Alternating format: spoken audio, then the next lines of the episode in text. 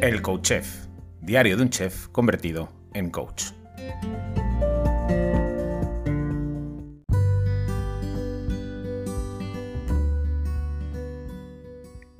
Hola, bienvenido, bienvenida a un nuevo episodio del Coach Chef, diario de un chef convertido en coach. Eh, jolín, ya sé que te lo he dicho alguna vez, pero es que esta musiquita que suena de fondo, yo yo hay días que voy a trabajar y voy escuchándola. te lo juro, voy oyéndola de fondo. Tin. Me encanta, me encanta. No pude haber elegido una mejor sintonía para acompañarme. Me, me flipa. bueno, es viernes y ya sabes lo que toca los viernes. Toca receta.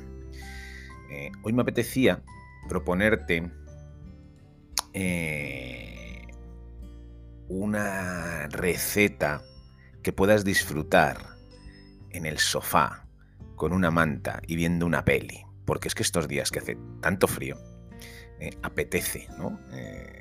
comer una pizza mientras vemos una peli o la serie favorita. Así que te traigo una base, una base que puedes utilizar, una base muy nutritiva, una base sin harinas. Mm, yo sé que has cocinado seguramente o has oído hablar de la base de pizza de coliflor, ¿no? Bueno, pues te traigo una de su prima hermana, el, brécol, de su primo hermano, el brécol. Una base de pizza de brécol. Te dejaré, como siempre, en la descripción del vídeo los ingredientes y la elaboración, pero te voy a contar básicamente cómo elaborar esa base de pizza de brécol y qué puntitos eh, hay que tener en cuenta porque tiene, tiene un par de cositas que hay que mm, eh, precisar y controlar para triunfar con esta pizza. Eh, bueno, ingredientes, 350 gramos de brécol, solamente el ramillete, cuando digo solamente el ramillete es la flor, los tallos los eliminamos, así que 350 gramos de esos ramilletes de brécol, un huevo, una cucharada de queso crema, sal y pimienta, ya está. Ya está. Queso crema me refiero a un queso tipo Filadelfia, algo de eso, algo parecido, una, una ricota a lo mejor te podría valer.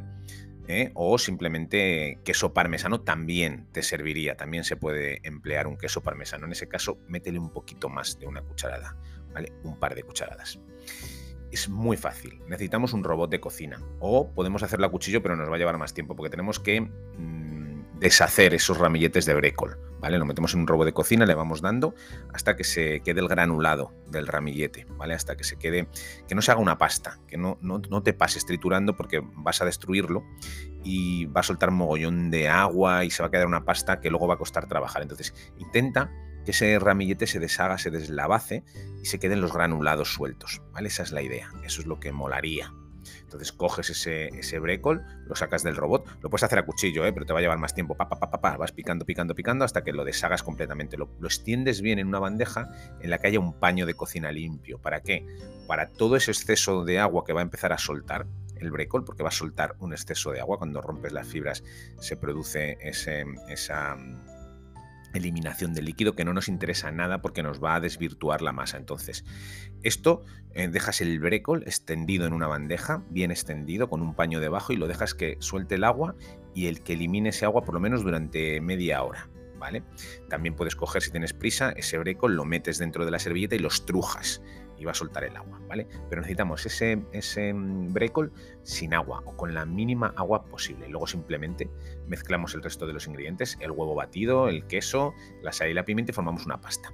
Entonces, lo que vas a hacer es esa pasta en una bandeja de horno en la que hay una, vas a poner un papel parafinado, un papel para horno, vas a ligeramente pintar ligeramente con una gotita de aceite de oliva, mm, simplemente, y vas a extender esa masa y vas a, vas a darle la forma de una pizza, de una base de pizza, como de un centímetro aproximadamente de grosor y redonda. Y vas a meterlo en el horno a 180-200 grados durante 20 minutos aproximadamente. ¿Para qué? Pues para que por un lado eh, se cocine y se cuaje esa masa y por otro lado que elimine el exceso de humedad. No nos va a interesar que sea demasiado húmeda porque si no luego no la vamos a poder coger y comer, se va, se va a quedar como, como, como blandengue. Porque claro, los ingredientes que le añades luego encima también aportan humedad. Entonces, lo que interesa es secar esa masa al máximo, que incluso se tueste un poquito por los bordes. ¿Vale?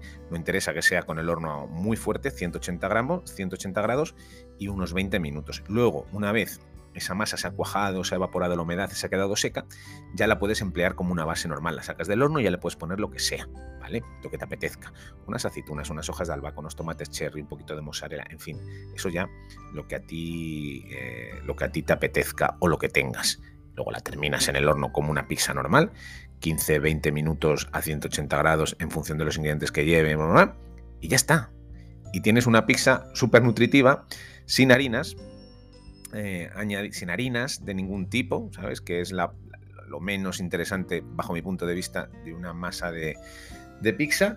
Y con, eh, con, la, con, los aportes del brécol, que es muy interesante, que es un vegetal muy rico y muy denso nutricionalmente y que además, además, además, está muy rica. Esta base de pizza está muy rica.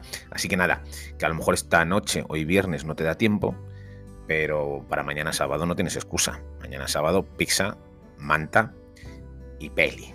Así que nada, como siempre te digo, hazme saber que estás ahí al otro lado, déjame un comentario, una valoración, un like en cualquiera de las plataformas. Y si te ha gustado esta receta, compártela en las redes sociales, porque saber que estás ahí, sentir que estás ahí, hace que todo esto que hago a diario merezca la pena. Así que nada, te deseo un bonito fin de semana. Nos vemos el lunes. Besos y abrazos.